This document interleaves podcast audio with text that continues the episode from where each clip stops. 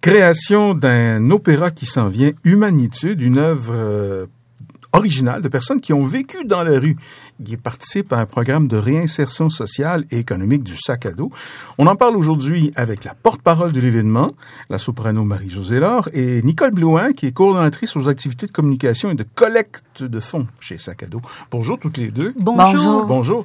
On va parler de sac à dos tout d'abord. Nicole, qu'est-ce que sac à dos? Comment ça marche? Comment ça fonctionne? Alors, le sac à dos, c'est un centre de jour qui euh, vise l'insertion sociale et économique des personnes qui vivent une situation d'itinérance ou à risque de l'être. C'est à Montréal. C'est au centre-ville de Montréal. Euh, on est là depuis 2003 et on offre des services de base, buanderie, douche, mais aussi des casiers d'entreposage et puis des casiers postaux. Il y a 2000 casiers postaux. Et on propose également un programme de réinsertion sociale et un service d'aide à l'emploi. Et depuis, on a 21 logements sociaux. Et ça existe depuis combien de temps? Ça existe depuis 2003. Donc, bientôt une quinzaine d'années. Les grands défis, est-ce que j'imagine qu'il y a toujours pas assez de place pour le nombre d'itinérants qu'il faudrait aider, c'est ça? Ben, en fait, vous posez bien la question parce que euh, nous sommes en train de se relocaliser, toujours au centre-ville, sur Sainte-Catherine. Mm-hmm. Le sac à dos euh, a fait l'acquisition euh, d'un immeuble afin de donner des besoins dans un espace plus adéquat parce qu'on est locataire en ce moment et on doit chaque soir retirer nos effets, euh, nos meubles parce qu'il y a d'autres organismes oh qui utilisent l'espace. On est dans un sol d'église. Mhm. Alors là, il est temps que le sac à dos ait une pérennité et sa maison du sac à dos. Humanitude un opéra conçu, mis en place, créé par des personnes qui ont vécu dans la rue. Exactement. Et on vous a tapé sur l'épaule, Marie-Josée Laure. Venez, viens donc faire un tour. Ben, en fait, moi, je suis euh, porte-parole de ce projet-là. Mm-hmm. Et on m'a approché je pense parce que euh, les gens sont un peu au courant que pour moi, c'est important que l'opéra soit plus accessible, que je, je mets beaucoup d'emphase à faire que l'art lyrique soit le plus connu du grand public puis soit démystifié. Mm-hmm. Et euh, je trouvais pas ça incongru du fait d'être porte-parole d'un projet comme ça parce que on sait que la musique adoucit les mœurs et aussi que l'art est euh, vraiment un médium très important pour la réinsertion.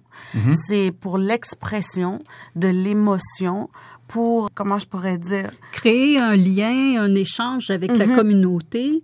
Euh, nous, euh, c'était notre objectif, entre autres, pour permettre de briser les préjugés à l'égard euh, des personnes qui ont vécu dans la rue. Mm-hmm. Et l'art est un vecteur de réinsertion vraiment par excellence. Oui, puis je trouvais ça intéressant du fait que ces personnes-là qui ont vécu dans la rue, qui ont eu l'expérience, puissent, par l'intermédiaire de cet opéra-là, créer pas mal sur mesure pour eux, peut-être aussi être capables de chanter et d'exprimer cette expérience-là qu'ils ont vécue. On serait attendu à une soirée de création, là, du genre euh, chanson, monologue, humour, création collective, euh, piécette de théâtre. Mais un opéra, c'est né comment l'idée? Ça vient de moi. Parfois, j'ai des idées folles. Et euh, j'ai un complice, Pierre Vachon, le directeur ah, bah communication et éducation communauté euh, de l'Opéra de Montréal. et je lui ai proposé, est-ce que tu es intéressé à offrir des ateliers d'initiation à l'opéra? Il dit, t'en as fumé du bon, toi? Alors, euh, il dit, oui, ce serait très intéressant. Puis, en discutant, on s'est dit, mais pourquoi pas ne proposer également la création de mini-opéras? Pour et par les personnes qui ont vécu dans la rue, avec la collaboration d'artistes professionnels, dont l'Atelier lyrique, la Place des Arts qui nous offre la cinquième salle, la metteur en scène Martine Bonne, donc des artistes professionnels qui ont donné les ateliers et qui ont fait un travail de création avec euh, ces personnes, les participants du sac à dos. Et Humanitude pour? Humanitude, en fait, euh, c'est José Aclin, le poète et librettiste, qui a donné des ateliers d'écriture pour le livret et il a pris des textes que les participants ont créés, il l'a intégré dans ce livret, dans l'histoire.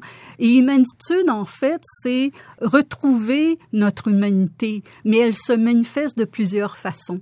C'est la raison pour laquelle il a inventé ce mot humanitude au pluriel. Le mot est beau. Ça serait un beau titre de disque pour vous, ça, Marie-Josée Laure? Trouvez pas? Tout est possible. vous aimez, dans certains cas, vous, vous mettre un peu en danger, sortir des sentiers battus, travailler sans filet mm-hmm. dans certains concerts. Ouais. Est-ce que c'est un contexte comme celui-là, celui-ci? Ben moi, je le trouvais intéressant parce qu'évidemment, il sort de l'ordinaire.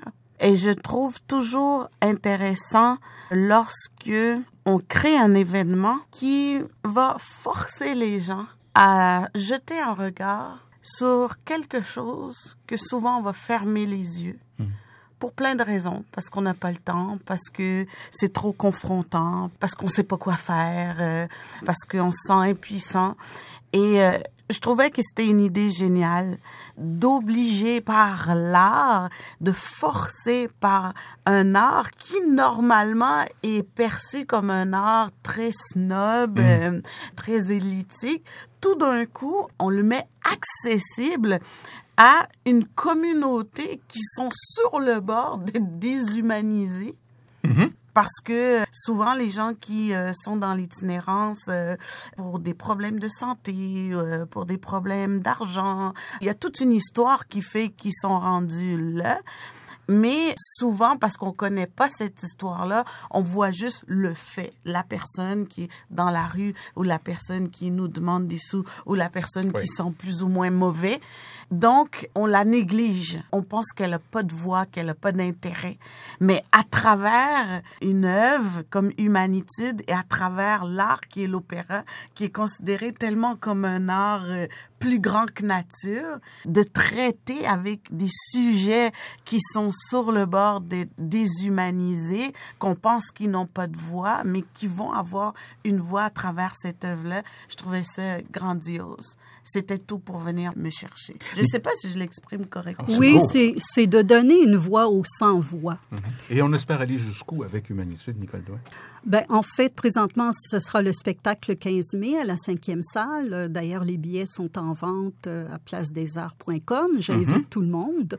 Et il y aura probablement d'autres projets euh, qui vont suivre avec Humanitude et également euh, l'intention que Opéra de rue devienne un concept récurrent et en utilisant l'opéra et aussi d'autres arts. C'est à voir à écrire en lettres d'or sur vos tablettes de jade, c'est ce 15 mai qui vient, cinquième salle, Place des Arts de Montréal.